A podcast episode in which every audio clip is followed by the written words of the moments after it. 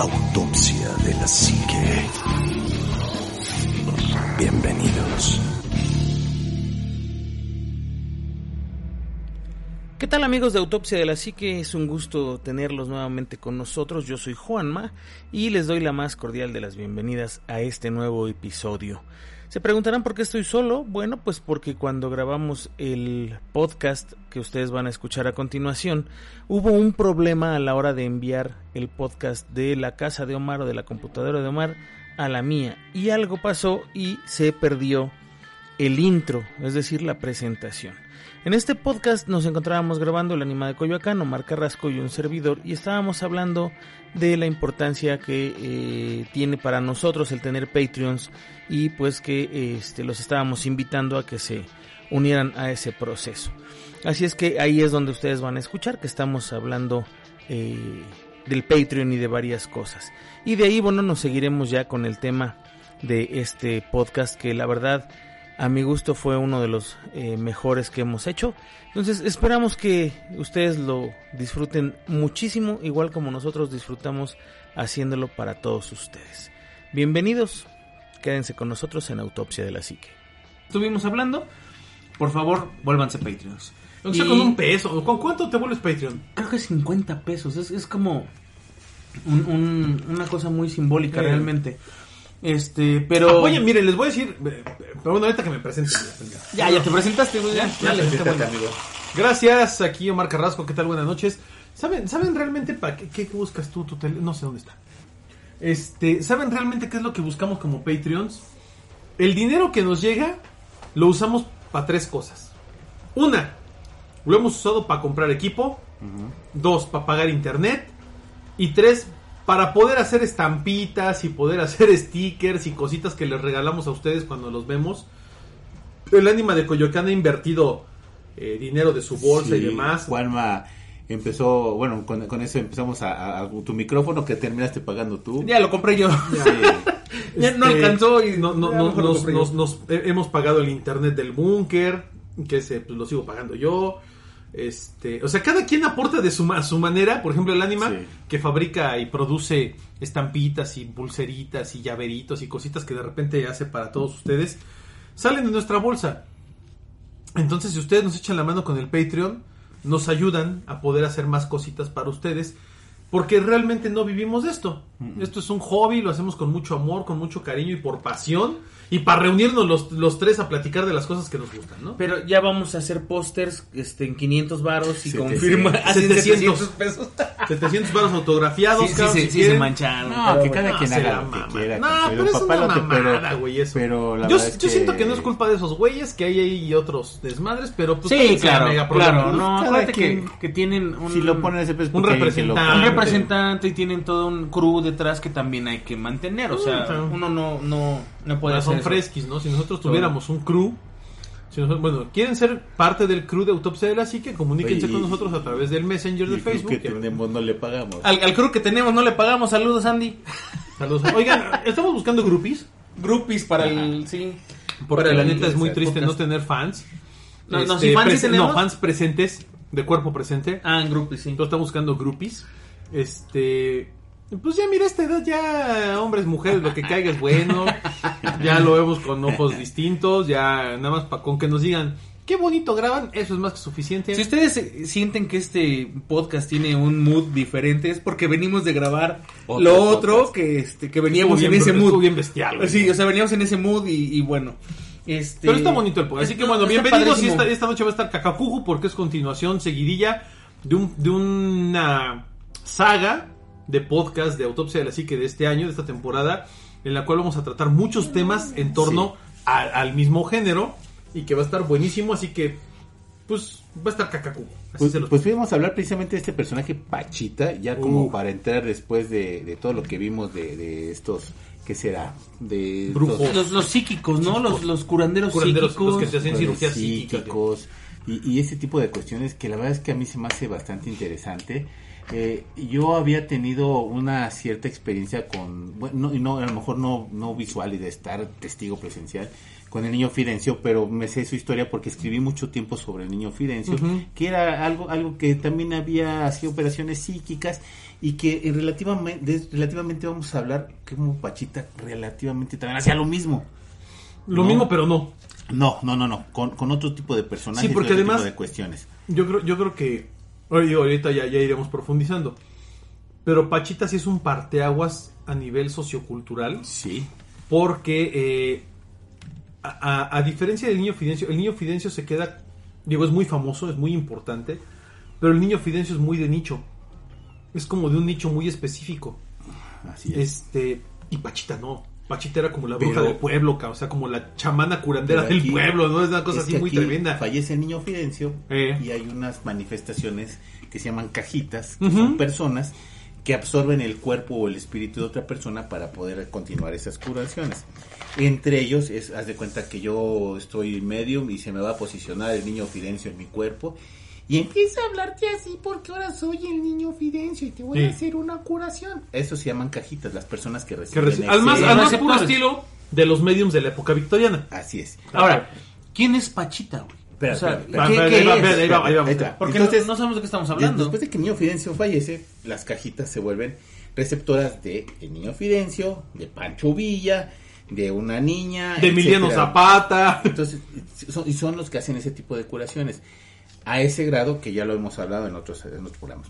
Vámonos con Pachita. Para contextualizar Pachita, necesitamos transportarnos casi en los ochentas, en donde está José López Portillo sentado en la, en la Jolopo silla presidencial. en silla presidencial y tiene una hermana que es Margarita López Portillo. Ajá. Ambos dos los tuve la oportunidad de conocer porque afortunadamente estuve en su universidad. Ujú. Y entonces sé cómo eran y, y de qué tipo de cuestiones eran, ¿no? José López Portillo se quería Quetzalcóatl Sí. y rescató un montón de, de cosas culturales, ruinas Yo, te iba a preguntar eso, si es cierto que ese güey se creía en la reencarnación de Quetzalcóatl, Sí, ¿no? hay un libro que se llama así, este, Quetzalcóatl. Y era eh, el efigie de, de- de López Portillo. Es más, para que te des una idea de, de la, de la idea de cómo José López Portillo, que escribió así Jolopo, quería rescatar Dile Jolopo al lo cultural y, y- y lo que eran nuestras raíces, de tal manera que cuando descubren la Coyoxautli en el centro, que era una esquina que conformaba casi casi la República de Argentina con República de Guatemala en esa esquina, En el centro de la Ciudad de México. Cuando están Era- haciendo el metro en- de, de- de- No, no, no, no. de la está- ciudad, ¿no? Estaban haciendo una, iban a hacer una instalación eléctrica los de Luz y Fuerza del Centro. Ah, no fue con el metro. No. Descubren que la el Coyoxautli y abren una esquina. El museo de- del Templo Mayor, haz de cuenta que era un churrito así. Una tripita, ¿no? Una tripita. Sí. En donde nada más Como un pasaje. unas- sí, que veías piedras y que veías el piso de lajas y que veías una serpiente emplumada. Y eso era todo, eso era tu, tu único acceso al museo. Y pagabas un peso y entrabas y volvías a salir, eso era, eso era todo. Cuando Jolopo descubren, o bueno, descubren Matos Moctezuma, la Coyoxautli, tiran toda esa manzana Mm, y empiezan a, a- a verse restos del Templo Mayor. mm, Entonces, con ese pretexto, tiran a otra manzana. y empiezan a sacar más. Y esa manzana empiezan a sacar más. Y después tiran otra manzana. Total, tiran, tiran como cuatro o cinco manzanas. Y es lo que ahorita conocemos como, Como el tal, Templo Mayor. el Templo Mayor. Ok. Y, y enfrente había una casa muy famosa que es la casa de las, Las ajaracas, ¿no? Ajá. Que ahorita es donde encuentran a, este otro monolito, donde encuentran este el posible, este, ¿qué será? Los restos de, de Axayacatl. O sea, han encontrado por donde está el, este, el Zompantli, por donde está el juego de pelota, donde está la pirámide de Quetzalcoatl.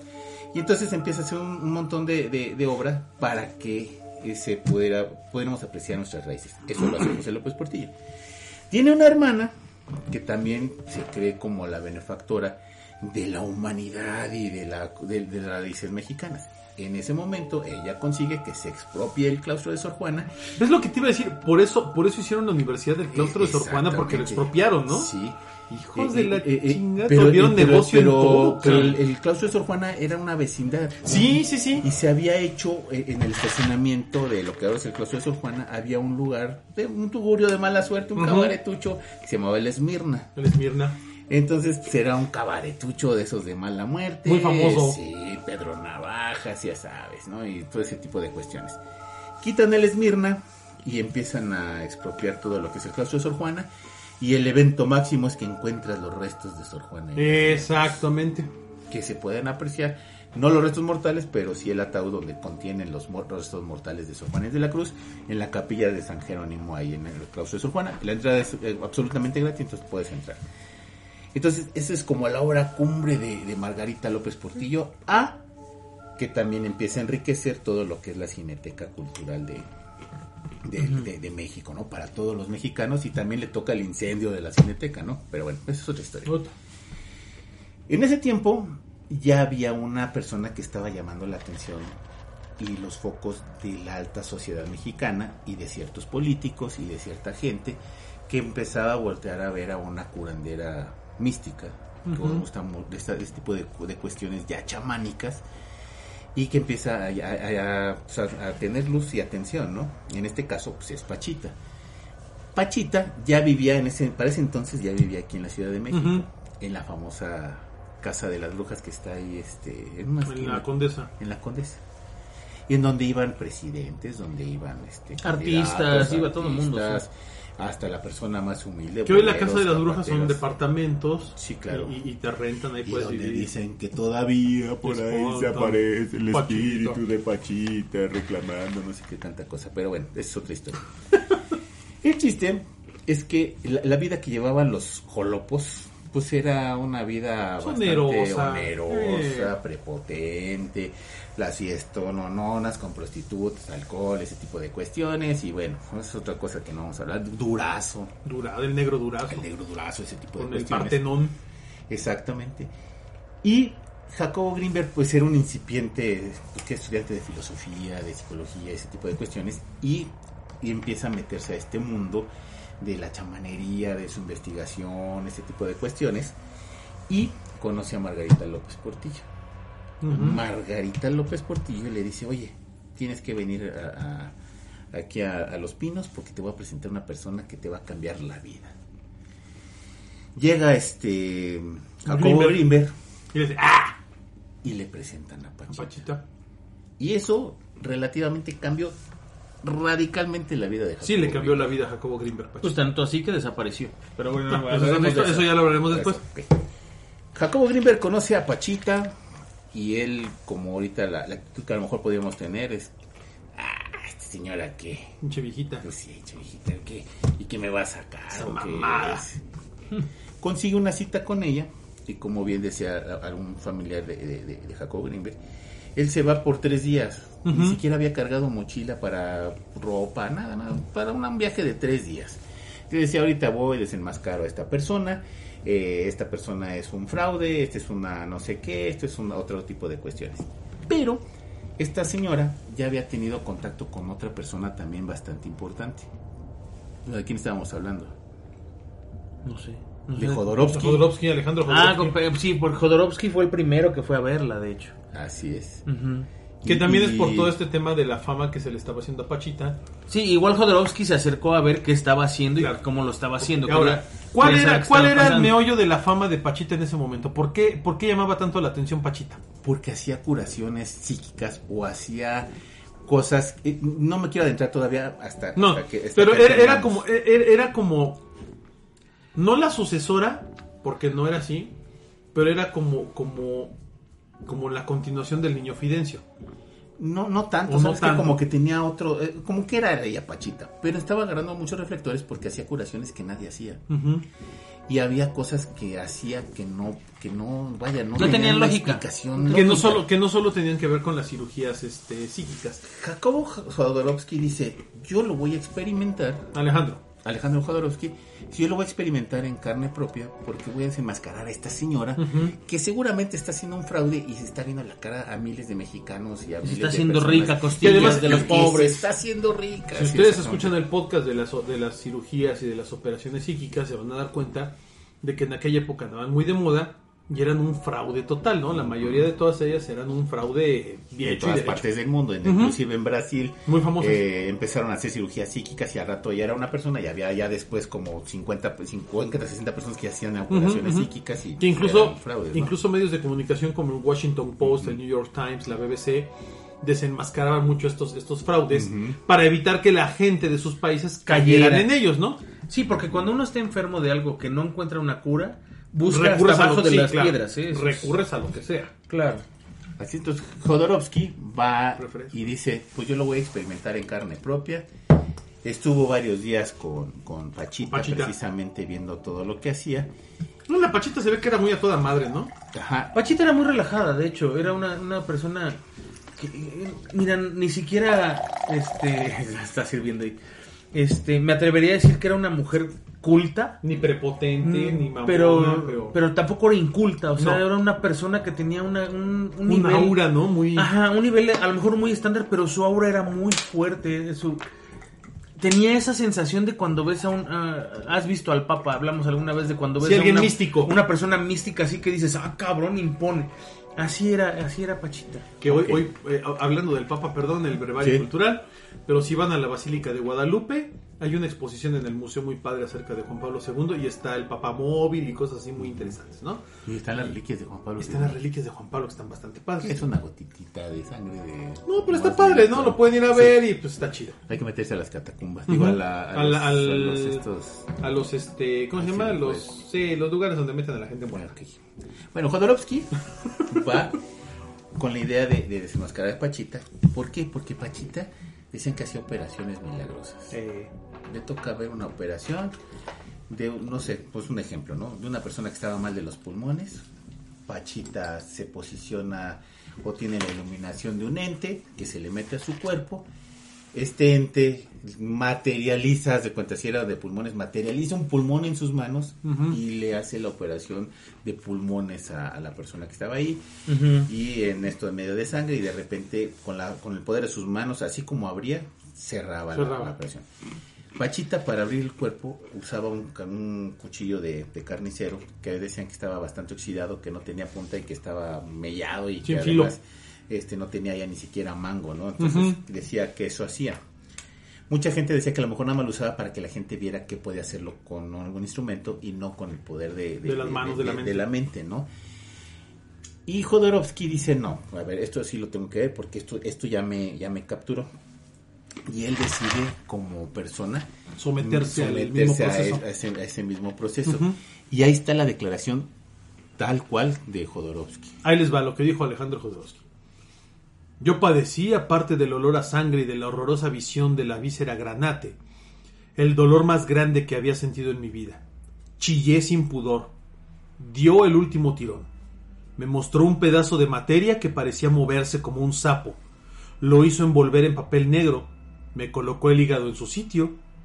Me pasó las manos por el vientre, cerrando la herida, y al momento desapareció el dolor.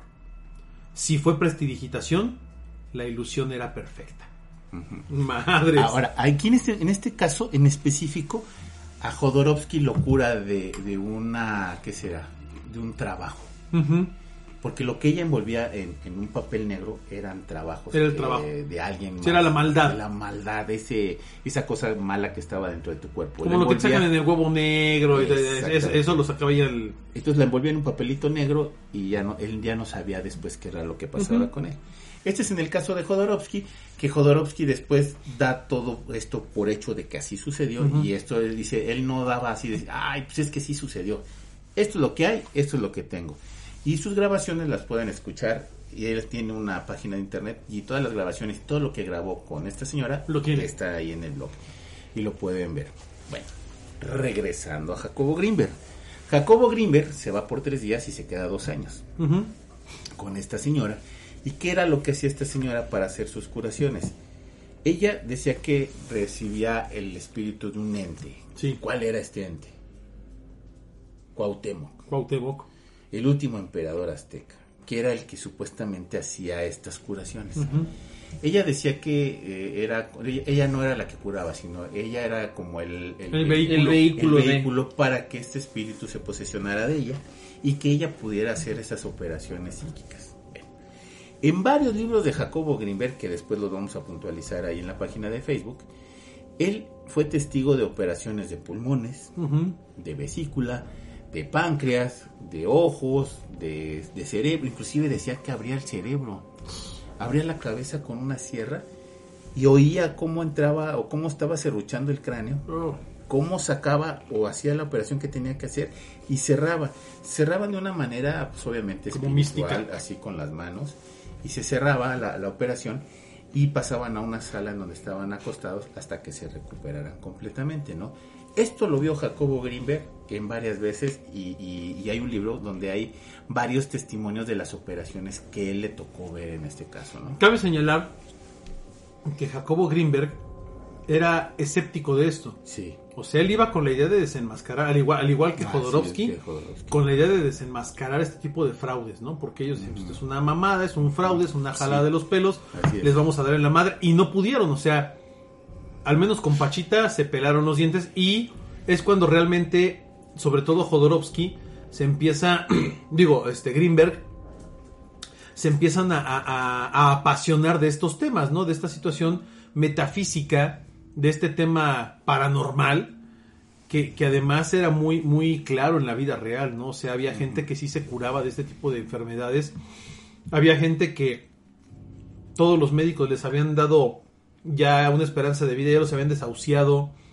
Eh, que cabe señalar que mucha de la gente que llegaba con Pachita era gente que estaba desahuciada. O sea, gente que ya le habían dicho, a usted le quedan Sí. un mes de vida, dos meses de Sí. vida, un año de vida, tiene cáncer. O que Tiene un tumor. todavía su dolor y que no se lo había podido quitar la ciencia. Exacto. Eh, ni la medicina moderna en aquella época, ni los medicamentos. Entonces, iban con Pachita porque era como, como lo hemos dicho, pues como la última opción, ¿no? Ya, ya cuando, como bien dijo Juanma, ya cuando se está cargando la tiznada con una enfermedad o algo, Sí, no, ya pues vas y buscas, buscas, hasta sea. chochos de agua acá, o sea, lo que te den, ¿no? Sí. Hasta, hasta, perdón, hasta bañarte en, en el, en el, en el río Támesis, o sea, buscas cualquier cosa. Sí, claro. Pero en el caso de Pachita, pues no sé el porcentaje de gente que fue a, a- E- a ella, ella decía que, que a veces no podía curar a todos. Cosas que no se Porque podían. ya desde que los veía entrar, Ya les decía, ya ¿no? decía que estaban mal, o sea, que ya Ajá. no podía hacer absolutamente nada. Pero a la gran ellos, mayoría ¿no? de la gente sí la ayudaba. No, sí, claro, y inclusive Y bien. operaciones de ojo, de pulmones, de páncreas, de, de intestino, de cabeza, y, y materializaba las cosas. Los- los órganos y todo es. eso. Había lista de espera increíble. No, Fíjate, claro. hay, hay un comentario que Sí, hizo claro. Jacobo Greenberg en, en su libro acerca de, de Pachita y dice, recuerdo que yo estuve a punto de decirle que no era el hermano, refiriéndose a Cuauhtémoc, Cuauhtémoc. el que había hecho aquello, sino la misma Pachita, en otro nivel de Sí, conciencia, sí. pero me contuve. ¿Quién era yo después de todo para afirmar algo así? Jamás en ninguna meditación había yo llegado a un nivel en el que pudiera trasplantar unos pulmones. ¿Cómo podía saber yo si en verdad era Cuauhtémoc quien existía y era capaz de realizar este tipo de cosas y ocupar el, puer- el cuerpo de Pachita? O sea, ya cuando llegas a un nivel donde dices, bueno, a ver, este señor, esta señora está curando gente de cosas incurables. O sea, ¿quién soy yo para decir que realmente ella no está poseída? Si lo estoy viendo, que, les, que está Me curando está gente. trasplantando. No, pero además, además digo, ya llegaremos al capítulo de, de autopsia de la psique de de Jacobo sí, que van a ser como dos o tres capítulos, yo creo. es, es mucho lo de este Pero lo que, lo que sí quiero dejar aquí en claro es que, uno, Jacobo Greenberg no era ningún estúpido, ningún ignorante. Era un tipo con un conocimiento impresionante, un amante de la, de la filosofía, de la metafísica, del estudio, de la investigación. Era un Sí. investigador universitario hecho y derecho. Era, un, era un tipo que no creía en nada, era, era, era eh, escéptico de todo y le encantaba descubrir el mundo. Y Jacobo Greenberg, al enfrentarse precisamente a este tema de Pachita, se da cuenta de que está frente a algo que por primera vez en su vida no, No puede tiene explicar. explicación. Así es. Y además, Jacobo Greenberg es el primero que pone en la- eh, eh, el, el tema en la mesa que Sí. hay una Matrix. Ah, no, bueno, eso es, Ah, lo- pero pero eso, es un resultado. o de sus investigaciones de años. de una investigación Sí, claro. increíblemente O sea, grande estamos hablando de una y persona que que cierra con. Pachita, o sea, Sí. porque Pachita termina involucrada de cierta forma en esa teoría. Porque menciono la Matrix Sí. porque, porque Pachita decía que podía agarrar cualquier ente o cualquier espíritu Del universo. del universo que tuviera poseerla. una conciencia superior para que la poseyera y que pudiera hacer ese tipo de A ver, ahora ahí te va. ¿Pachita de dónde viene? ¿De dónde es originaria Pachita? ¿De dónde sale? Ay, yo sí me acuerdo, no me acuerdo, pero espérate, sí sabía. Viene del Estado de México, ¿no? Sí. Es una persona Es una preparada. persona- ¿No? Es no, una persona con estudios. súper humilde, no, no, no. Eh, ¿cuán- ¿Cuántos años tenía Pachita más o menos cuando, cuando se da todo este tema? No, pues estaba muy joven porque Estaba- ella, ella estaba- dice que empieza a descubrir su poder precisamente ¿A los 14 cuando empieza, 16? Pero empieza cuando a se hace famosa, cuando se hace famosa, Pues ¿qué ya, ya grande, ya unos grande, unos 50, 50, 60 años. Ajá. ¿Pachita cobraba por hacer esto? No, absolutamente. Ahí te va. no. ¿Cuántas veces hemos dicho en autopsia de la psique Que el que, que en cuanto cobras es un fraude? Sí, claro. Y esta señora no cobraba, esta señora era lo que fuera su voluntad darme y ayudarme para otros incluso. O sea, si usted me Ella deja nunca dejó kilo de vivir en la pobreza. No, ella Nunca siempre fue pobre. en la pobreza, siempre claro. fue pobre y humilde. ¿Eh? Tú nunca viste que Pachita estuviera en un carro último modelo, rodeada de, de dinero, en una casa de lujo. No, era una señora humilde. Y tenía con qué, ¿eh? Claro, tenía con no, qué, sí, o porque, sea, no, porque si Pachito hubiera hecho, te cobro un millón de pesos, en aquella época se los pagaban. eh, simplemente cuánto político no fue a verlo, Chuta. o sea, o cuánto, cuánta persona importante y que Actores, dinero. deportistas, Claro. políticos, gente de dinero, empresarios, iban a ver a Pachita. ¿Y, y sabes cuál era la opinión de Pachita? Ahí te va la opinión de Pachita al respecto. A mí me lleva la chingada con esa gente que viene a, curiose- a curiosear como si esto fuera un circo. Un día vinieron esos, ¿cómo se llaman? Ah, sí, esos de control mental a investigarme. Me llevaron a una casa en la que había rayas de todos colores, rojas, azules, verdes y negras. Un tal señor Silva dijo que yo estaba en la negra. Hágame el favor, ese cabrón me quería nada más para meterme en lo negro. Luego me dijeron que buscara un enfermo con mi mente. Yo que iba a buscar ni qué carajos, ¿para qué? Luego otros me llevaron a la zona del silencio en Torreón para que les dijera lo que había allá. Puro pinche desierto y yo allá en medio. Encontré una pinche tortuga y me la traje. Dicen que se paran los relojes y que no se oye el radio. Pero ¿para qué sirve eso? Nada más buscan por buscar sin saber y por más que encuentran no se quedan satisfechos. Si yo les contara todo lo que me han llevado a hacer. Un día me dijo un amigo que le ayudara a buscar no sé qué madres en un terreno y fui allí y me lo encontré lleno de excavaciones. Me dijeron que les, que les reportara lo que sentía y yo me quedé tal cual. Aquí sí que se trabaja, pero yo de eso sé menos que nadie. Yo nada más me voy y viene el hermano y ni me entero. Y luego vienen a invitarme a dar conferencias y yo, ¿qué les voy a decir? ¿Se imaginan esta pendeja hablando en una conferencia? A mí me gustan las buenas obras, las que de veras ayudan. ¡Qué huevos de señora! ¡Qué bárbaro! Y, Eh, y- y- tiene y una- no, güey, dice, ese- dice una cosa increíble que dice, me invitan a dar conferencias. ¿Yo qué chingados voy a decir si no soy yo la que Es, cura? es- es lo que dice, es No el hermano. Ella le decía, más. es el hermano, ¿no? Ajá. Es el hermano el que lo hace, yo ni me entero. O Ajá, sea, yo me voy, yo, me y él voy, viene. él viene, hace su desmadre y luego cuando despierto ya está el pedo hecho. Sí. ¿Qué, qué, qué, qué chingonería de señora, qué bárbaro. Y además te dice ella, es que yo cuando estoy curando, ni soy yo. Ni me doy cuenta, yo ni lo Es- sé, yo ni sé el- qué pasa. Es el hermanito. Sí. Que en este caso se refería Sería a Cuauhtémoc. Cuauhtémoc, ¿no? ¿Qué, qué- qué fuerte que una persona diga eso porque será muy humilde y lo que tú quieras la señora, pero tenía la oportunidad de haber hecho y haber ganado lo que quería la No señora. lo hizo, y no lo hizo. Y además te estoy hablando de que se movía ya en esferas bastante No, altas. sí, o sea, ya estaba... Todas las personas que tuvieron contacto con José López Portillo hicieron fortunas. Y yo sé de cuatro o cinco personas que eran muy, ni siquiera muy allegadas a José López Portillo, hicieron fortunas. Y millonarios. Y esta es. señora no hizo nada. de- o No, sea, y además Pachita pudo haber hecho lo que quisiera. Sí. Porque además demostraba con hechos que su, su- sus curaciones eran, eran, eran funcionales, de alguna manera. Digo, yo no sé, yo no sé los testimoniales, pero son muchísimos los que, los que han estado registrados y documentados de gente que se curaba con Pachita. Sí. Empezando por, por gente de altas esferas sociales, económicas y, Lo que y- estaría y interesante- políticas empresariales. ¿eh? Y no sé si exista es el testimonio de un médico que diga, a ver, este era mi paciente y antes de ir a ver a esta señora estaba así de grave y luego ya no tiene nada, ¿no?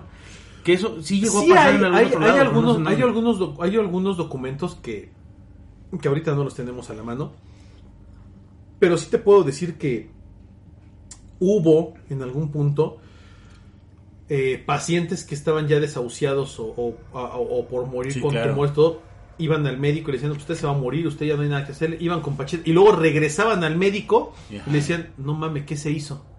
O sea, hay, hay, hay testimonios de médicos. ¿Quién le hizo? Eso, eso lo puedes buscar a lo mejor en libros de medicina o en Viene, archivos no, de- viene, en el libro de Jacobo. y en el libro de. Jacobo Grimberg mencionan algunos Sí. casos de médicos renombrados de la época que dicen, a ver, ¿quién le hizo esto y qué le hicieron? No, pues fui con tal y tal. Pues no sé qué le hicieron, pero la curaron o lo curaron. Y, y- y que se asombraban los médicos de ese tipo de cosas, ¿no? Porque es la realidad, es lo que pasaba en realidad. Fíjate que e- ella, este, me preguntaba, Chulada, ella, ella nació en, en Parral, Chihuahua. Eh, en Chihuahua, fíjate. Ella nació en 1900 y murió en 1979. Uf. 79 años. 79 añitos, cabrón. Entonces se le reconoce como la única cirujana psíquica por sus grandes dones para analizar la mente de las personas que acudían a ella para realizar cirugías inexplicables, de esas que hasta inclusive te digo trasplantes que cuando el trans- cuando la palabra trasplante realmente ni- yo creo no, que ni existía en el los mapa, ¿no?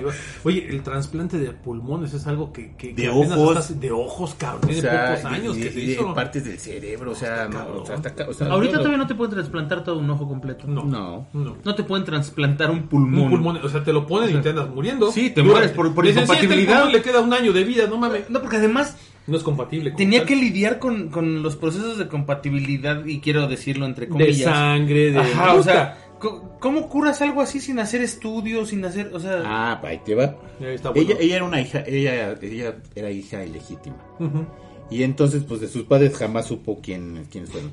Fue adoptada por una, una persona africana, ella aquí, aquí se menciona así, africana negroide, llamada Charles.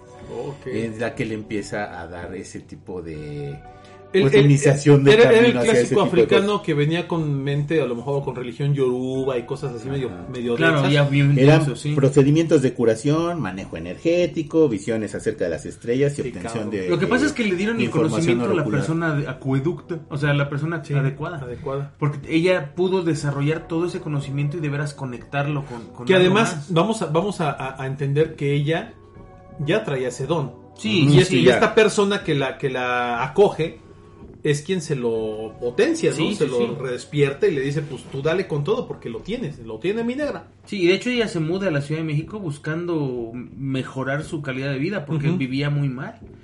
O sea, Y siempre vivió jodida, ¿eh? sí, por eso digo, siempre vivió mal. Digo, a lo mejor no mal, Humildemente. pero de forma humilde, no no no fue aprovechada. No. No, y de hecho curaba de cualquier tipo de religión. Sí, Y- sí, y, sí. y aprovechaba lo de la otra religión. Si tú eras este hierbero, cúrate con siervo. Tú eres católico, rézale a San Miguel, o rézale a la Virgen. Tú eres este Que eso es un tema hasta síguete psicológico. tomando tu medicina. Que eso es un tema psicológico. Está Sí, cabrón, sí, sí, ¿eh? o sea, sí, no sí. cualquier güey hace eso. Sí, porque lo, lo de menos era convertirte a su a su pensamiento, No, pero el paliativo es decir, puede ¿tú ser- crees en eso? O- Agárrate de ahí. O eran placebos para ayudar a la sanación de sus pacientes. Claro, ¿no? O sea, bueno, ya, sí. ya, ya te curé, pero chingale. O sea, tienes que rezarlo, o tienes que tomarte esta hierbita. Agradecele a tu Dios, ¿no? O sea, Así es. claro. Ahora, en esos trabajos negros, Ujú. ella, ella decía que hacían trabajos de exorcismo. ¿Cómo? Jacobo Greenberg dice que había, eh, cuando sacaba este tipo de trabajos, obviamente sacaba al lente y lo encerraba en un papelito negro, se los Ajá. había comentado. Lo encerraba en un papelito y ¿qué pasaba? Porque Jacobo Greenberg decía, bueno, pues ya lo sacaste, ¿para qué haces con él? Y le decían, ten cuidado porque si esta cosa se escapa de aquí, Sí, se- te, puede agarrar a cualquiera de los que estamos aquí en la sala. Dice, bueno, entonces si, si se sale de ahí, ¿cómo lo, cómo Lo lo contienes, elimina? ¿no? ¿Cómo lo Decía que Pachita en la noche luchaba contra todo ese, ese tipo de trabajos. Hasta vencerlos. Como hasta vencerlos. Y que la dejaba agotadísima. No manches. Entonces imagínate ese tipo de trabajos o ese tipo de cosas negras que te sacaba, pues él, él resultaba que los hacía. Jacobo Greenberg se volvió una especie de ayudante, Sí, sí, sí, sí. Primero, primero fue como un pinche metiche. como un pinche testigo. Mirón. Y es. después se quedó tan asombrado e, e hizo tan buena relación con Pachita Sí, claro, porque que no- se quedó a asistirla. Se volvió como un- un aprendiz, Ajá. Sin poder serlo. Dice que cuando llegó Jacobo Sí, ¿no? Greenberg a, a la casa de Pachita por primera vez, le gritó desde afuera, Jacobo, ¿ya llegaste? Y que ni siquiera lo conocía. Así es, y que ni siquiera lo conocía. Qué, qué fuerte, güey. ¿no? qué, qué miedo, güey. ya cuando te dicen eso es que estás muy Sí, cañón, sí, ¿no? O sí. sea, pues, ya sabe que vienes, güey. O sea, Y que llegas y lo primero que te hacen es un estudio y te pregunta y cómo es el que llega el hermanito, ya te, te hace el, el procedimiento, etcétera. Y después él ve un trasplante de pulmón. De viva, de vivos, de sus vivos ojos, dice, no, pues esta señora, abre el pecho y de, de la nada materializa un pulmón. Lo mete a, a- Y saca al- madre pecho, sí, y, y dices, bueno, ¿Cómo lo hizo? ¿Cómo, ¿De qué me perdí?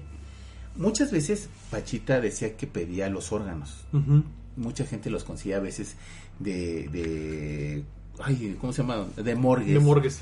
O a veces iba, o le pedían, no sé, algún, no sé, algún órgano de algún animal, pero la gente los traía. Ajá. A veces ella los materializaba, como bien decía Jacobo Greenberg en sus libros, y hacía esta operación psíquica de abrir, imagínate abrir el pecho, abrir la panza, abrir la cabeza. Que además usaba un cuchillo todo oxidado, güey, para abrir. Decías, ¿Has visto "Oye". eso? Sí, todo horrible. o sea, un cuchillo que tenía ahí aventado y, y lo usaba para abrir.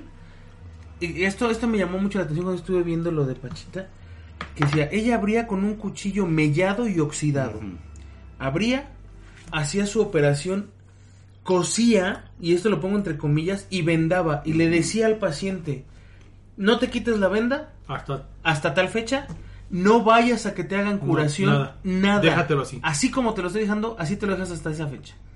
Y cuando se lo quitaban no Estaban tenían ni cicatriz. nada. O sea, no tenían absolutamente nada. güey. Y estaban curados. O sea, eso era Ahora decías, increíble. Bueno, soy un mero testigo y ya me fregué operaciones donde Pachita metía la mano y Pachita hacía esto y Pachita acá. Pachita le agarra la mano a Jacobo Greenberg y le dice, mete la mano. No mames. Sí, eso, eso- eso es parte de Esa no lo había leído. cañón de Jacobo, sí. Lo hizo meter En, la mano. el libro, en el libro de Jacobo Greenberg de Pachita cuenta esa historia. Mete la mano y dice, sientes Siente. esto, sientes aquello, sí. Quita eso, Quita eso. sole eso y hazle O sea, así. ella lo hizo curar a él. Jacobo Greenberg metió las manos ahí. No mames. Sin saber ni qué, pues, no con la guía de Pachita.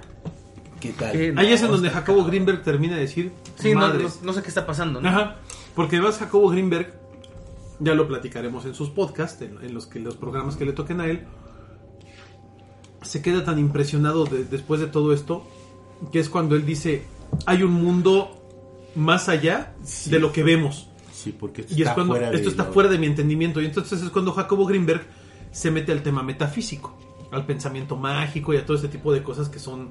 Que el, que el pensamiento mágico de Jacobo Greenberg, ya lo analizaremos, no es como las tarugadas que se dicen No, hoy en no, día. no. Nada que ver. No, no, no. Nada que ver con que, ay, si yo no creo, se me hace realidad. No, no, no. O sea, tiene otro, otro, otro proceso Sí, es mucho más completamente complejo. distinto, sí. Y, y- y es donde viene este tema de la Matrix que dice eh, el ánima. De hecho, eh, lo, lo de Pachita, él, él- él lo relaciona mucho en ese sentido al decir que ella materializa los órganos de la nada, que ella eh, cierra de la nada, que él vio operaciones de... O sea, él, él estaba ahí para desenmascarar el fraude.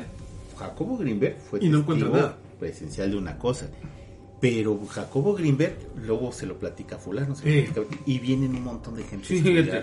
Lo vino a estudiar de Estados Unidos Stanley Kipner, Sí. Krippner, Krippner. Y un antropólogo médico cubano que se llama Alberto Villoldo, un investigador paranormal de España, Salvador Freixedo, Y que era padre jesuita antes. ¿eh? era padre jesuita, sí. Neurofísico mexicano Jacobo Greenberg, fíjate, neurofísico, güey. O sea, no, no, era- era, no era un no era pendejo. cualquier güey, no era un cualquier pinche neurofísico. mugroso. El escritor chileno Alejandro Jodorowsky Sí. y además, este, él escribió un montonal de cosas en, en sus libros acerca de, de ella. Y un estudioso del nahualismo tradicional mesoamericano de Perú, Sí. que se llama Carlos Castañeda, entre muchísimos otros. Carlos- Muy famoso Carlos Castaneda hizo una investigación Exhaustiva. increíble de este tipo de cosas. Estás hablando que puedes engañar a uno. Al pueblo ignorante, A dos. a la, la mugresidad, a nosotros, a Empezamos cualquier con güey. un testimonio de Jodorowsky, en donde él fue testigo de así de Presencial. Abran el pecho y se abre el pecho y saca una cosa de estas, ¿no? Sí, porque a Jodorowsky lo atiende. Así es. O sea, a Jodorowsky sí lo atiende y lo cura. Tan es así que el señor tiene ahorita 80 y qué? sí, así es. O sea, casi 90 años. casi 90 años por ahí. Ok. Entonces dices, bueno, y todas estas personas que están aquí metieron la mano. A mí me- sí, a todos les hizo meter la mano. A mí me encantaría que, que existiera para llevarte anima y decirle, arréglale la columna vertebral. este O qué, qué más quisiera yo que todavía existiera. Lo, lo malo es que No hay, se mueren este tipo de personajes. No hay quien- no hay quien siga. No, empieza- hablando no, de- sí, aquí empieza, eh, empezó su hijo. Su Sí. hijo siguió el camino de Pachita, se vuelve medio famoso, fallece y ahora es un montón de gente que ya no hay. Que este, supuestamente eran alumnos de Hay, Pachita. hay, hay jamás dos documentales del Canal 11 Ujú. que hablan sobre Pachita, que es- pero Pachita ya fallecida, sino de, de todo lo que ya Alrededor de de lo que hay alrededor de ella, junto con lo del hermanito Cuauhtémoc, porque ahora ya son varios hermanitos Cuauhtémoc. Entonces, es bastante interesante lo del Canal 11. Está en YouTube, si lo buscan así, Jacobo Greenberg, Pachita, les va a salir el documental del Canal 11. Y otro documental que está bastante interesante, que habla precisamente de Pachita. Pero ah, hoy en día, yo al menos no sé, y, y espero que no estemos pasando por el mismo proceso que fue con Pachita, de que nos enteramos nosotros ya cuando ya no, no esté inalcanzable. O sea, hubo gente que se enteró en el momento y todo. Pero, o sea, fuera de los charlatanes no hay alguien que esté haciendo ruido con eso. Ahorita no, que yo sepa no. No, que yo sepa tampoco. Y Porque eso es- esta- estas personas, mira, ya cuando fallece yo creo que el, el ente principal, ya lo demás ya no es. ¿Estás de acuerdo? Pues tendría que ser otro elegido, ¿no? O sea, un elegido así igual de cañón que era- de, como era ella. Porque, mira, las personas que están ahorita en ese tipo de cuestiones es, es que me curó fulanito, me curó sutanito, y ya ves que los intereses ya no cuadran con lo que era la ideología de Pachita. Sí, porque son güeyes con los que Con vas y te cobran y hacen con Jodoro- este, con este Greenberg. Entonces dices, ya, ya no me está cuadrando algo, ¿no? Entonces como que ya no es lo mismo y como que es ya más business que curación, ¿no? Claro. Mm. En Sí, ese ya no, ya no tiene nada que ver realmente con ese proceso de, Y de ayudar, de curar, de cuidar. Ya es algo más viendo el business, ¿no? Ya es businero. Yo ya, obviamente ya no te van a decir, "Es- es que yo sigo sin cobrar, pues no, o sea, ya el interés es, es otro tipo de cuestiones y como inclusive el trato es otro tipo de cuestiones, entonces ya no es lo mismo, o sea, no es lo mismo que te vayas a curar con, con niño fidencio y perdón para las personas que son fidencistas y que creen en las cajitas, pero ya no es lo mismo curarte con niño fidencio que curarte con Pancho Villa, ¿no? No, claro, para nada, para o nada. con el mismo niño Fidencio con otra cajita. Cuando pues vaya o sea no o sea no hay algo ahí que te hile no solamente había una persona que era a lo mejor posiblemente la, la, la heredera del niño Fidencio y se pelean entre ellos. Y entonces se hacen dos este pues dos como que sea dos grupos fidencistas en donde uno ve uno y otros ve a otros no y todos ahí mismo en el, en el pirulito entonces dices, no, pues ya no, ya no, como que ya no te está cuadrando algo, ¿no? Se están peleando por las cosas que en un principio eran amor y paz y algo espiritual y vamos a vernos y la fregada. ¿Hay, ¿Hay algún dato de cuánta gente salvó esta señora? No, No, ¿verdad? No hay un no, aproximado. No, no hay una. No, porque, mira, y, y- y esto está bien raro, porque sí llevaba ya una especie como de registro de las personas que, que había curado y de qué había curado. El mismo Jacobo Greenberg tiene en su libro, en esto donde cuenta las anécdotas y las historias de todos los, los, los salvamentos que hizo, sí hay como una cierta, es un cierto experiencia, pero es- todo eso ya de estar desaparecido. Es que bueno, cuando ya hablaremos de, de Greenberg, pero muchos de sus documentos están ya perdidos. Sí, Muchísimos de sus investigaciones están perdidos. excepto los libros. Igual que él. Los libros porque se publicaron. Sí. Por Sí, eso pero- están pero- pero de su- ahí, su- pero su- su, obra que su obra personal, ajá, no, no Lo que le llaman obra de autor. Sí, eso no no, existe. es- no está. No hay en ningún lado. Y incluido, incluido él. Hermanos queridos, doy gracias al Padre por permitirme estar de nuevo con ustedes. Tráiganme al primer enfermo. Era lo que decía Bárbara Guerrero, alias Pachita, siempre que iniciaba un día de trabajo en su consultorio. Además, tenían que estar todos preparados Sí. espiritualmente para poderlo hacer. Si tú flanqueabas en algo, ya no Ya, podía, tronabas, sí, ya no te podía tronaba, ayudar. No, no te podía ayudar. La primer curación de Pachita fue cuando vio en un circo a un elefante enfermo. Se acercó a él y lo sanó. A partir de ahí se dio cuenta que tenía un don. Y todas las operaciones que realizó las hizo con el mismo cuchillo sin filo. Te que digo. tenía cinta negra en el mango. Sí, Y obviamente y un indio grabado en la cuchilla.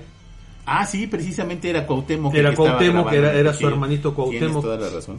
Y esto, y esto fue eh, cuando, cuando todo lo que hizo Pachita, operaciones de corazón, hígado, pulmones, No, riñones, ojo, cerebro, vaso, apéndice, intestino, estómago, o sea, todo te podía curar Pachita. Jamás usaba anestesia y únicamente Oye. vendaba a los pacientes al concluir las cirugías y les decía que se cuidaran con reposo de tres días y les daba algunas indicaciones, lo que comentábamos, de acuerdo a las creencias De cada que cada quien tuviera. Hay, hay una, una anécdota buenísima en el, en el libro en donde el señor viene cojeando y le arregla la pierna, pero también le arregla la impotencia. Dice, a ver, ya te arreglé la pierna, pero vamos a arreglarte tu otro problema. Tu pilín. Y le cura el, el- el pilín y la pierna.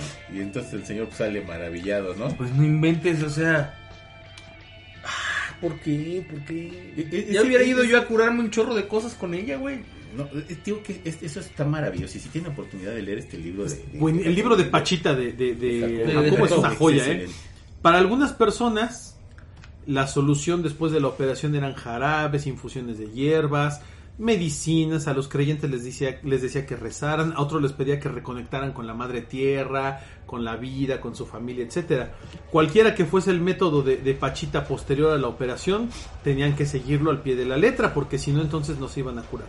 Al cuarto día, sus pacientes podían retomar sus actividades normales si se habían cuidado y habían seguido sus indicaciones, como si nunca hubieran tenido ninguna enfermedad.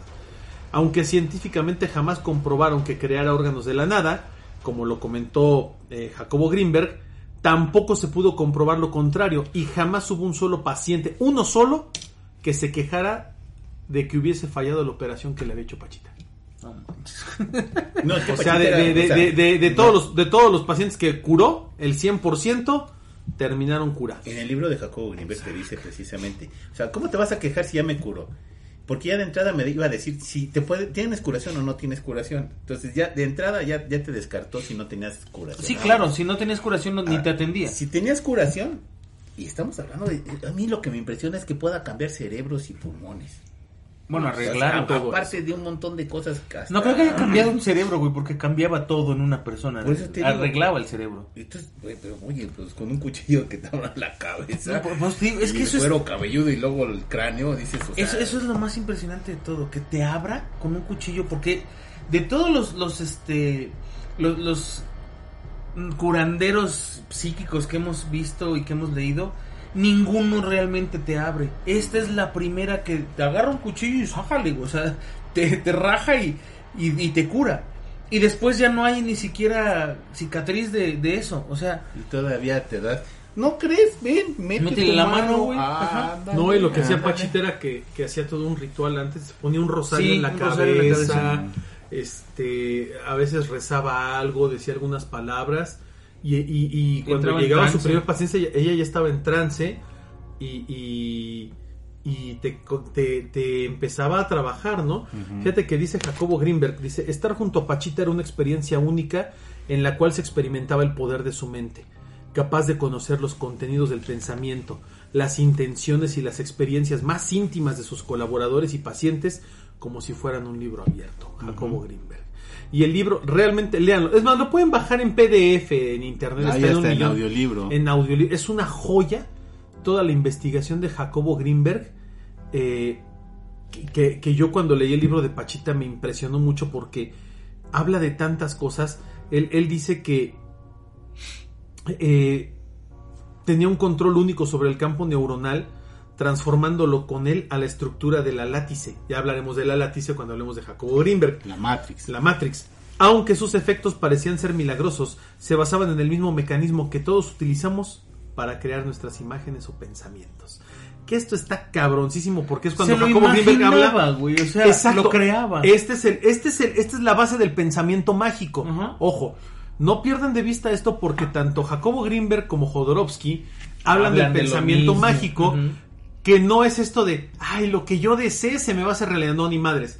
Es, tiene que ver más con lo que tú eres capaz de conseguir del universo y de crear. O sea, es un proceso muy complejo que no tiene que ver nada más con que, ay, lo que yo deseo se me hace realidad. Eso es una, eso es una estupidez. Tiene que ver más con, la, con el proceso de convicción y de la capacidad que tienes para materializar y hacer real el, el- el- el deseo de algo. Y ellos te dicen de alguna manera, perdón, que tú puedes desear un montón de cosas y que se te pueden hacer realidad.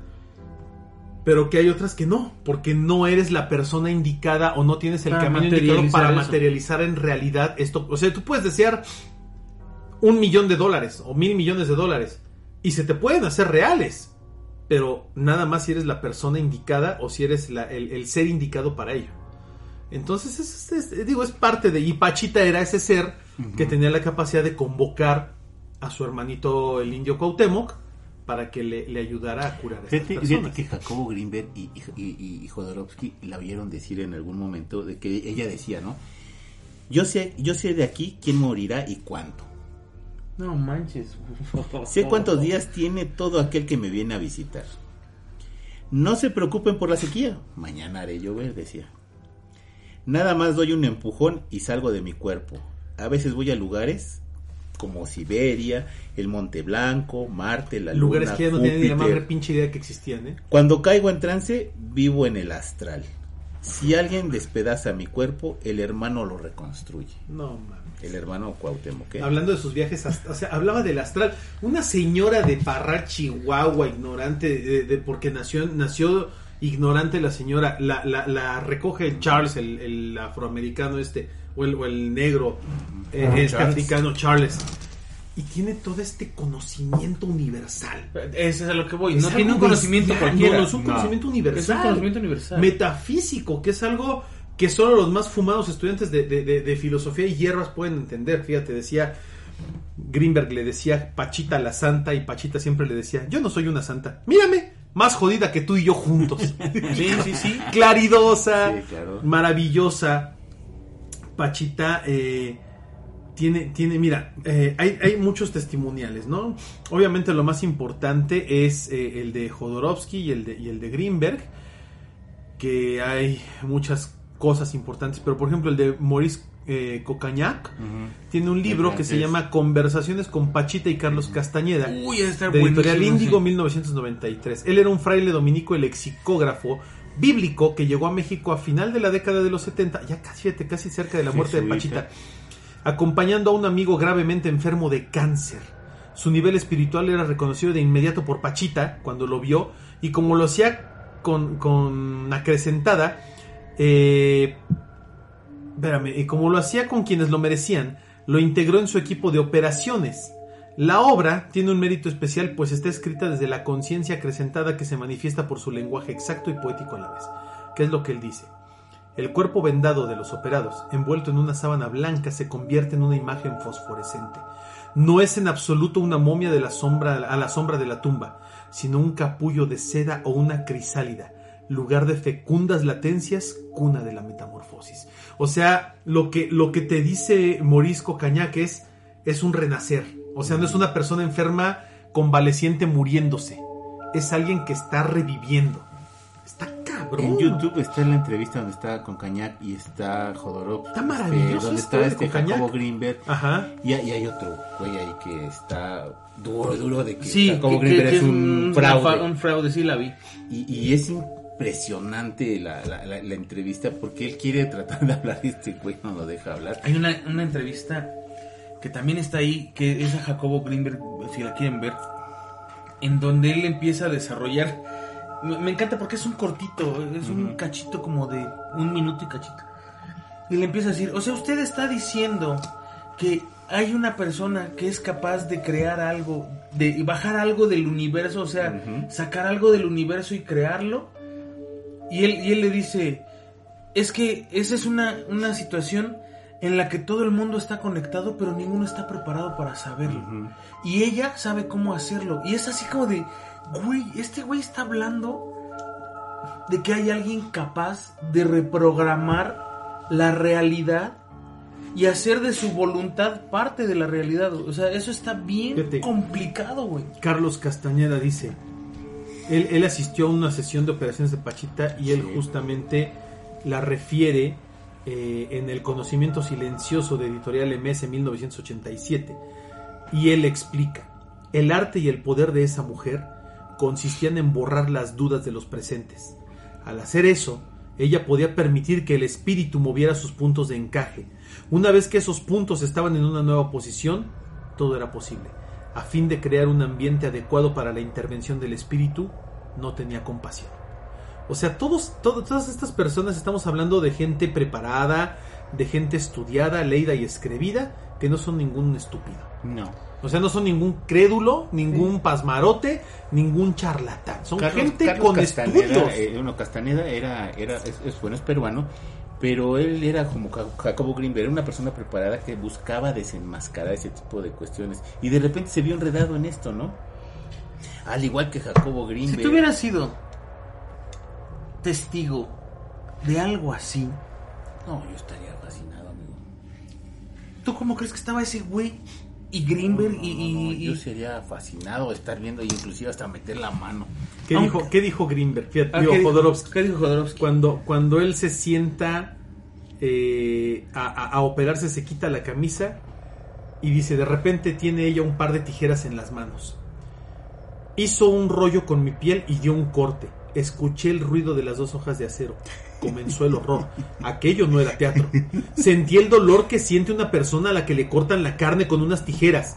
Corría la sangre y pensé que me moría. Después me dio una cuchillada en el vientre y tuve la sensación de que lo abría dejando mis tripas al aire. Espantoso. Nunca me había sentido tan mal. Durante unos minutos que me parecieron eternos, sufrí atrozmente y me quedé blanco. Pachita me hizo una transfusión. A medida que escupía su extraño líquido rojo por el tubo de plástico que me había embutido en la muñeca, sentí poco a poco que me invadía un agradable calor. Después levantó mi hígado sangrante y comenzó a tirar de una excrescencia que tenía. Vamos a arrancarlo de raíz, afirmó el hermano. Sí, la de la- Y yo padecí, aparte del olor a sangre y de la horrorosa visión de la víscera granate, el dolor más grande que había sentido en mi vida, lo que platicamos hace rato, ¿no? Quedé inmóvil, fíjate. Después que desapareció el dolor, me vendaron, me envolvieron en la sábana, me llevaron al salón y me acostaron entre los otros operados. Allí me quedé inmóvil media hora, feliz de estar vivo. Pachita, limpiándose la sangre, se arrodilló junto a mí, me tomó las manos y me preguntó cómo me llamaba. Luego me estrechó entre sus brazos y me entregué a ellos con sed de madre. Cuanto más pedí, más me dio. Quise un infinito cariño. Obtuve un infinito cariño. Sí, Pachita conocía el alma humana y sabía utilizar muy bien una terapia que mezclaban el amor y el terror. Imagínate, no manches, ¡Qué cabrón. perro! Además, estamos hablando de que Jodorowsky Uf. toda la vida, y esto... El rebelde sin causa de, de- de- No, de no, México no. durante mucho tiempo. ¿Has, ¿no? has escuchado a, a Jodorowsky hablar? Sí, claro. Nunca, jamás en la vida habla así. No. No. Él siempre habla con... Muy propio. Con, Muy con metafísico, poético, muy metafísico. poético. Aquí no está, aquí, Aquí está, es un ser humano que está cagado. eh, Está cagado, o Está sea, aquí está diciendo, y sentí que me cortó, y sentí Sí, que sangraba, sí, y sentí que me iba, y me dolió. O sea, aquí no está siendo metafórico, güey. Aquí te está hablando la neta de esto fue lo que pasó y esto fue lo que me dio, ¿no? Y supongo, quiero suponer que después de esta operación tan lo curó que, que por eso habla maravillas de ella, güey. O sea, no es nada fácil, cabrón. Pues mira, después de varios testigos y testigos de alto nivel, pues dices, es que sí, ¿no? Algo tiene, tuvo que haber que hecho la señora. Y Pachita, te- Pachita tenía una ayudante que era doña Candelaria. Sí. que era esta mujer que la asistía De y toda que, la vida. de toda la vida y que ella se queda a trabajar después de que Pachita fallece se queda junto con su hijo Enrique eh, a- a- Eran dos hijos eran dos hijos pero pero Jacobo Greenberg y Jodorowsky dicen que el que realmente hereda el don es Enrique Eh, se quedan a seguir con las operaciones porque son los que tenían más conocimiento lo que, lo que comenta eh, Jacobo Greenberg en otra de sus citas es eh, cuando Pachita opera, ella, el hermano y el enfermo forman una unidad. En realidad Pachita se opera a sí misma cuando injerta un riñón. Se atraviesa a sí misma cuando utiliza su cuchillo de monte. Y doña Candelaria, quizá la más antigua ayudante de Pachita, le hace una observación a Greenberg cuando éste se mueve de cierta manera dentro del cuarto de operaciones de la chamana. Le dice, estás alterando la energía, estiras los cordones y no debes hacerlo. Fíjate que esto es bien importante porque cuando Pachita fallece, en sueños le dice a, Co- a Cocañac, se le aparece en sueños supuestamente y le dice, el alma necesita un ligamento, es un conjunto de fibras independientes, demasiado independientes. Las fibras del alma pueden desfibrarse, como las de la madera, como las de una gavilla cuando se corta la cuerda. Cada fibra estira por su lado y cada fibra la estiran fuerzas que nos superan. El alma es una construcción entrelazada. A veces hay que desligar el alma cuando las fibras se superponen, se lesionan, estiran cada una por su lado. Hay que extender esas fibras y redistribuirlas y ordenarlas para entrelazarlas otra vez. El ligamento del alma no merma su libertad. El ligamento es la libertad del alma. No se puede hablar del alma si no hay ligamento. Las fibras del alma y el, del alma y el cuerpo son de la misma naturaleza y en el hombre hay fibras que lo sostienen todo. Son frágiles al principio, pero con el tiempo se vuelven resistentes, como el sisal. El trabajo del verdadero médico consiste en fortalecer esas fibras de ligamento que estrangulan al alma. Deben de sostener, mantener con flexibilidad. No es fácil y puede ser peligroso. Son las fibras del alma las que le dan al cuerpo la luminosidad. Juntas son luminosas y separadas son demasiado apretadas, se ennegrecen y se pudren. El verdadero médico ayuda al hombre a desenvolverse. O sea, hay un montón de cosas bien, Sí, bien no. cañonas que dices, puta, o sea, El- la el- filosofía de lo que dice Pachita es oro molido, ¿eh? Hay una cosa que yo entiendo de todo esto. Y creo, no sé si es el trasfondo, ¿no? Pero es lo que yo entiendo y ya para que nos vayamos cerrando este capítulo. Y es que nosotros nos enfermamos y, y sufrimos cuando nos desalineamos del, del universo, cuando nos salimos del carril por un lado, eh, cuando algo, algo anda mal, cuando esas fibras se, se, se tuercen donde no deben de torcerse y entonces a nosotros nos va mal. Y lo que hacía ella era, a ver, tú, o sea, eh, literalmente como los, las, las operadoras de antes desenchufaban, a ver, tú no vas aquí, chavo, tú vas conectado de este lado, ¿no? Y tú vas conectado de este lado. Y hacer eso es lo que vuelve a alinear esa energía, porque ella habla de que todos somos energía y que estamos conectados a través de esa, esa- esas ligas o esas líneas. Entonces, creo que generalmente, o en, en- sí, en general lo que ella hacía era reconectar y poner en su lugar esas, esas ligas. No tanto, nosotros lo vemos acá como una operación y que esto y que aquello, pero en realidad lo que ella estaba haciendo era alinear toda esa energía para que volviera a fluir y tú no tuvieras un problema. Qué interesante, porque habla de que esta señora era un ser muy superior en, en Sí, cuestión claro. espiritual y en cuestión De energética. chamanes. Sí, sí, es que... Ay, no sé, yo no creo en chamanes porque son muy... Aquí está una chamana, hija. Jacobo Greenberg tampoco creía Pero en la esta, chamana. no, o sea, pero no creo en el, en el general, ¿sabes? Ajá, es como, sí, güey, yo sé que estás haciendo varo y sé que Sí, vives de eso. De repente se da uno, de uno cada 10 mil años. Ajá, ¿no? hay, hay uno cada quién sabe cuánto tiempo, ¿no? Y qué lástima que esta señora y su hijo ya no estén, ¿no? O sea, porque ahorita creo que si hubiera una persona como ellos ahorita, tendríamos ya el conocimiento, la tecnología y la capacidad para poder estudiarlos entender. y entender a lo mejor un poco más.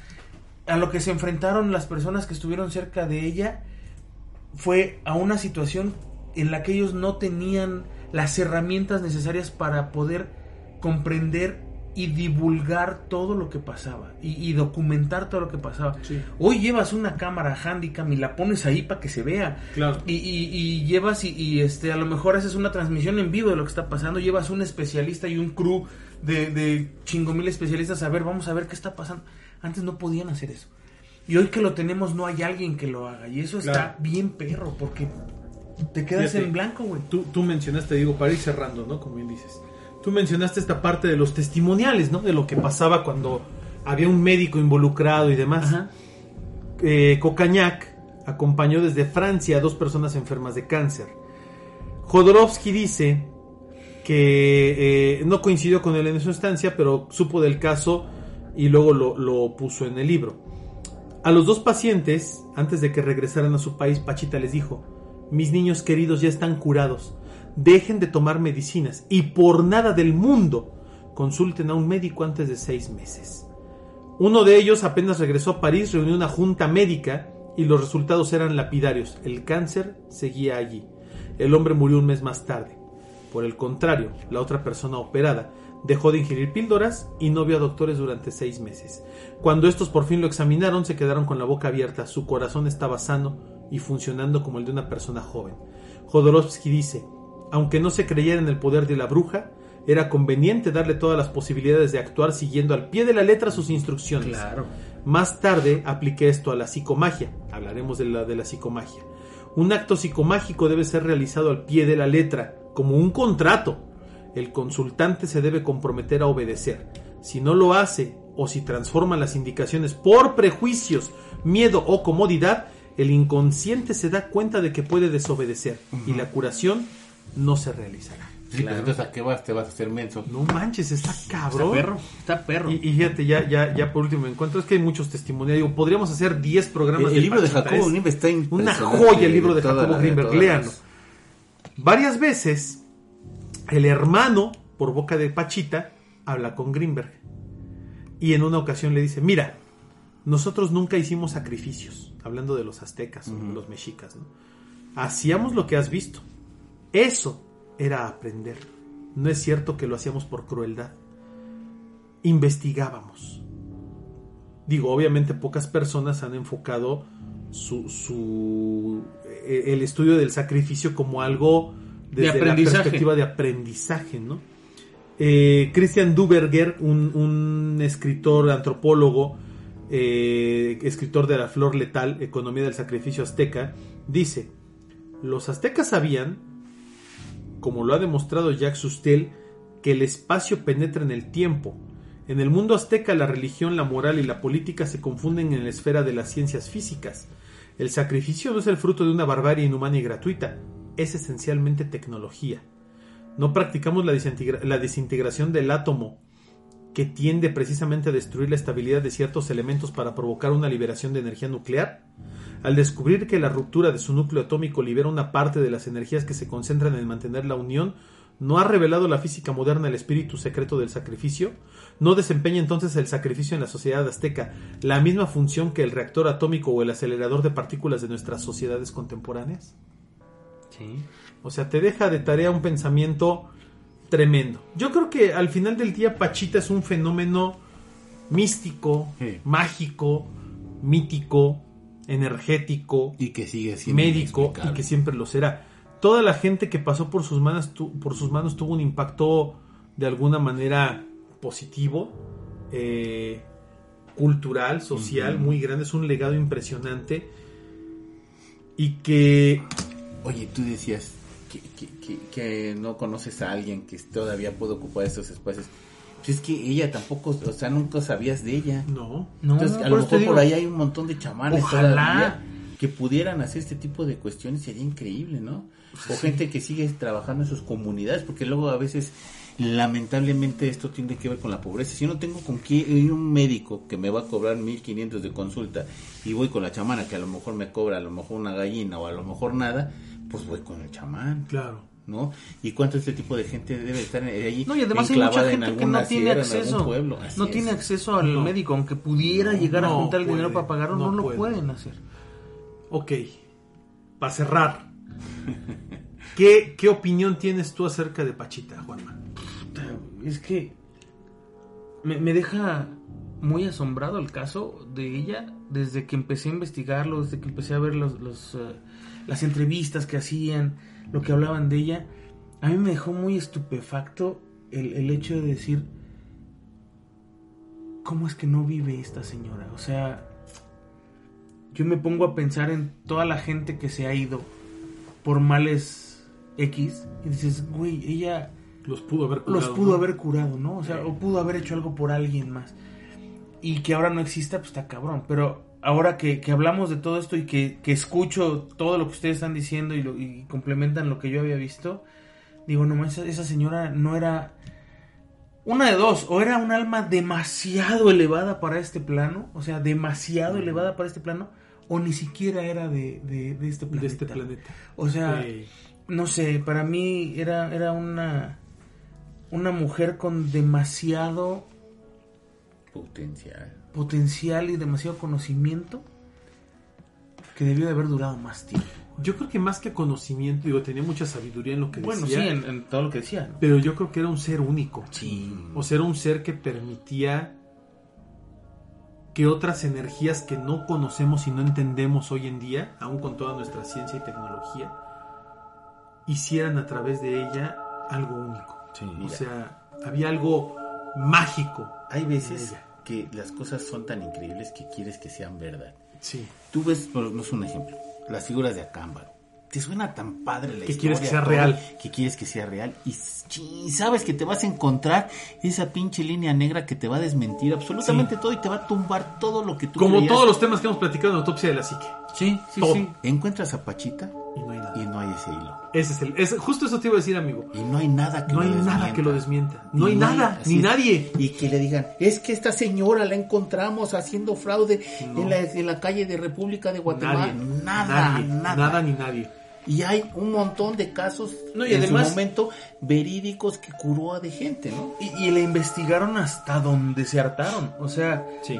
se la llevó, ella lo dice, ¿no? Me llevaron aquí, me llevaron allá, me llevaron... O sea, ¿qué, qué esperan que yo haga? O sea, No, pero además la investigan y ella lo permitió. no, sí. ella le claro. dijo, dale, date. Sí, sí, sí. O sea, Porque date porque además ni soy yo, Ajá. vale ni madre. soy yo la que lo hace. Me vale madre, yo soy doña Yo Pachita. soy doña Pachita y soy un, el me- que un cura- vehículo. El que cura es el mi hermanito, y el no hermanito. Cuauhtémoc, y no está aquí, entonces haz No lo que quieras, güey. Sí, de hecho, Sí, sí, sí. haz lo que quieras, güey. O sea, yo no puedo hacer nada porque yo soy Pachita nada más. Sí. Eso es lo que a mí me deja con la boca abierta, porque creo que este es de todo lo que hemos hablado en toda la historia de autopsia Es de el la primer psique, caso que no le encuentras un pero. Es el único caso que dices, aquí no hay un solo. Es más, si yo reto a cualquiera de, la, de, la, de los seguidores de autopsia de la psique a que nos muestren documentos, Algo, algo. evidencias o algo que, que desmientan a Pachita realmente. Sí, No hay nadie, o sea, médicos que investigaron, todo lo- todos los médicos que puedan decir, ah, es que es falso, son médicos que ni siquiera estuvieron con ella, que Y ni no siquiera la, ni siquiera ni siquiera la vieron.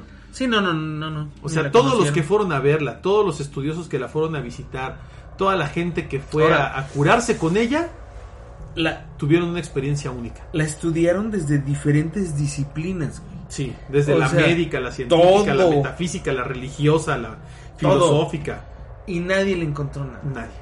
Entonces está, está muy perra, muy. Y volvemos muy al punto, y Pachita jamás lucró con esto, jamás se quiso hacer rica con esto, ella solo decía, yo estoy aquí para qué? Para ayudar. Esa es mi misión en la vida. Qué cabrón. Híjole. Lamentablemente se nos acabó el No tiempo. manches, qué, qué bruto Yo este programa. de- Híjole. Yo les dije que cuando entráramos a este programa nos iba a dejar eh, No, eh, y lo que este, falta, este sabor Anima, de y lo que falta. Y falta, ahora sí, y ya Jodorowsky. este Greenberg. Y Jacobo Greenberg, que es un tema, híjole, yo no, creo que... y, y- vamos a buscar un, un bu- buen de, de este. De, de estos comentarios, de estas este, Testimoniales y testimoniales, todo, sí. y hacemos un especial de puros testimoniales. No, es que está cañón. Eh, está bien, y perro. sí lo hay, porque el libro está lleno de testimonios Sí, bastante cañones. Yo, yo, hecho, creo, yo creo que hay que hacer un complemento de lo de Pachita cuando hagamos lo de... cuando hagamos lo de Greenberg y todo, porque hay que complementar muchos testimoniales. sí, porque además hay que ligar. Ajá. Porque dos. además de Jacobo Greenberg, yo creo que mínimo nos vamos a aventar dos o tres programas, nada más hablando de Jacobo Greenberg y Jodorowsky. Sobre todo de Jacobo Greenberg y de todo el misterio que hay detrás de su vida y, y- y su desaparición, ¿no? Pues para adelantarte Pero es algo y brutal, así man, es tipo- brutal lo de tipo Jacobo Greenberg. Pati Chapoy, ¿Sab- ¿sabes de quién es pariente este Jacobo Greenberg? ¿no? Es un artista bastante conocido, de Aritech. De Telch. Hasta ese, hasta ese momento llegué a mi investigación con Jacobo Greenberg. Es hermano de él, ¿Es hermano de Ari Telch? su hermano, Aritech es el menor y Jacobo Greenberg era el El mayor. Ándala, o sea. Ya vámonos. El osito, el osito de peluche. ahorita, ahorita nos seguimos. Hay que, nos hay que contactar a Ari vamos, Telch para platicar con él, que ni ha de saber nada de Jacobo. Nada más sabe de su historia y que desapareció de una manera bastante... Ya hablaremos de eso en su momento porque ese Ok. tema es, es de harina de otro costal. Lamentablemente se nos acabó el tiempo. Híjole, amigo Juanma, muy buenas noches, amigo. Pues hoy sí me voy así como de por fin hay uno Que El- no hay el manera, primer no hay tema- nada, no hay nada. en el que me voy satisfecho de decir, este sí puedo decirle a quien quiera, ¿sabes qué? Estoy convencido realmente De de que que, esto es real. Sí. Y de todo lo que hemos hablado, ¿eh? hemos hablado de ovnis y de todo ese rollo, este, inclusive de cosas que me han pasado a mí, Sí. que le han pasado a Mar, etcétera. Y bueno, esos creo que son testimoniales propios y cada quien los cree. Pero de todos los demás temas, creo que este es el primero que digo, no, sí está cañón que esto no haya pasado. O sea, creo que. Mi, mi asombro al principio era, ay, ¿a poco pasó? Y ahora mi asombro es, ¿a poco no pasó eso? O sea, está bien cañón. Cuando Así me, es. dija- cuando me dijiste, vamos a leer los libros de Jacobo Greenberg desde enero, No, empecé, empecé no, muy escéptico. No, no, no, no, no. Me, me chuté siete libros. Sí. Pues ahí está, amigos. Espero que lo hayan disfrutado de a madre, igual que nosotros. Este, síganos, por favor, en redes sociales. Acuérdense que hay un Patreon, ya hay algo por ahí para los Patreons y seguirá viendo para ustedes eh, si es que están apoyándonos. Muchísimas gracias. Compartan la palabra de autopsia de la psique, suscríbanse y pues nos escuchamos en la próxima. Así es. Gracias. Amigo Omar, muy buenas noches. Anima Juanma, qué, qué, qué sabroso programa. Eh, para los Patreons el, el previo está divertidísimo porque somos nosotros hablando de todo lo que hacemos nosotros. Entonces disfrútenlo mucho con todas nuestras tarugadas etílicas. se perdieron dos horas, Eh, pero... perdieron dos horas, pero no pasa nada. La verdad es que este programa de Pachita es uno de los que más ganas tenía yo de que llegáramos después de tantos años. Creo que estamos llegando en el momento justo porque además Sí, claro. hoy, hoy en la actualidad hay un boom acerca de Jacobo Greenberg.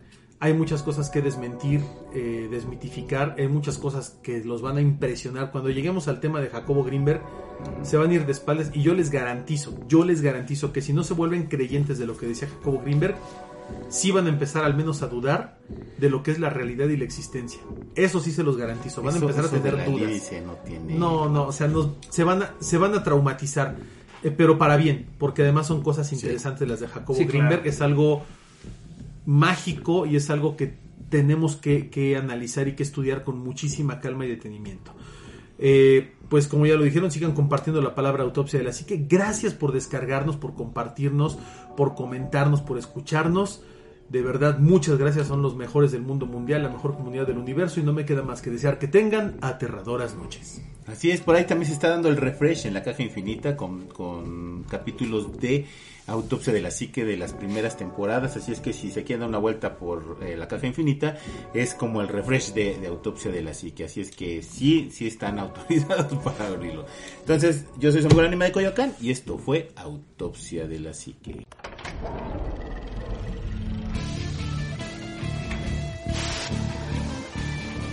Autopsia de la psique.